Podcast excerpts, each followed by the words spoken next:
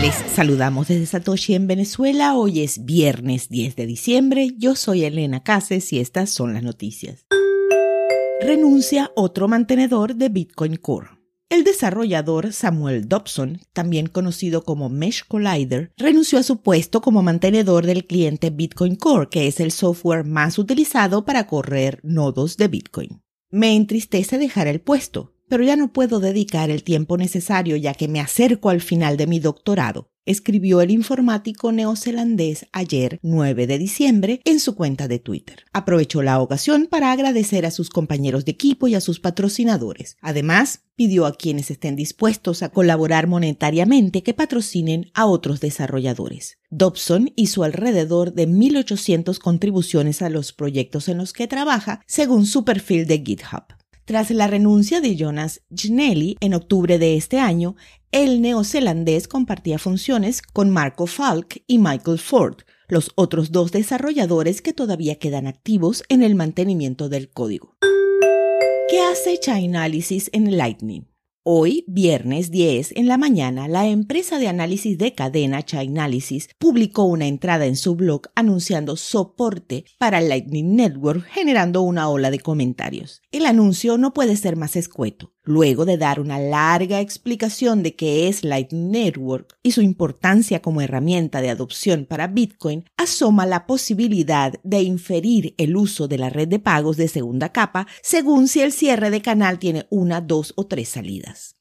En lo que parece un intento de análisis, explican lo obvio. Si el canal tiene una salida, los fondos volvieron al usuario que abrió el canal. Si tiene dos, los usuarios de ambos extremos del canal quedaron con saldo positivo después de hacer un número imposible de determinar de transacciones entre ellos y con otros canales para luego recibir sus fondos en la cadena. Y si hay más de dos salidas, puede ser que o bien hubo algún error o hubo alguna disputa y punto. No hay nada más que analizar allí. Cierran el comunicado con un anuncio tan críptico como escueto. Y cito. A principios del próximo año presentaremos el monitoreo de transacciones de Lightning Network en Chainalysis KYT, el software de monitoreo de transacciones de criptomoneda líder en el mundo. Nuestros clientes podrán usar KYT para monitorear sus transacciones de Lightning Network, detectar actividades de riesgo y obtener información valiosa.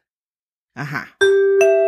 Diputados aprueban proyecto de ley que regula las criptomonedas en Brasil.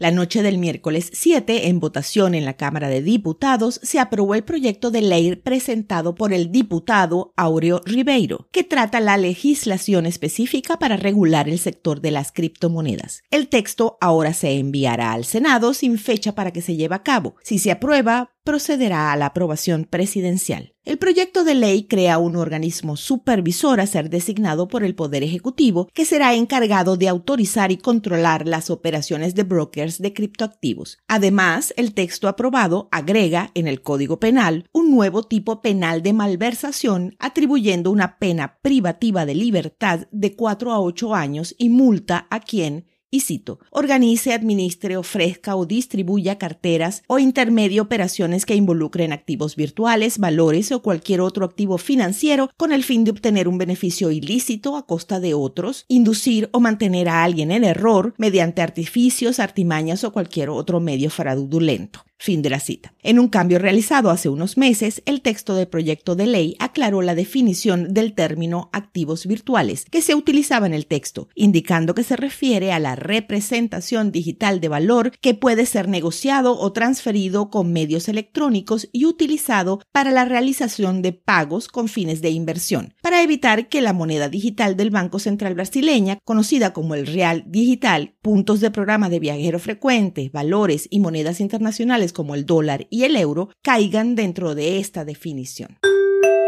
A las 2 de la tarde hora Venezuela, el precio de Bitcoin es de 47.735 dólares, con una variación a la baja en 24 horas de 1,09%. El hash rate es de 176.564. Esto fue el Bit desde Satoshi en Venezuela.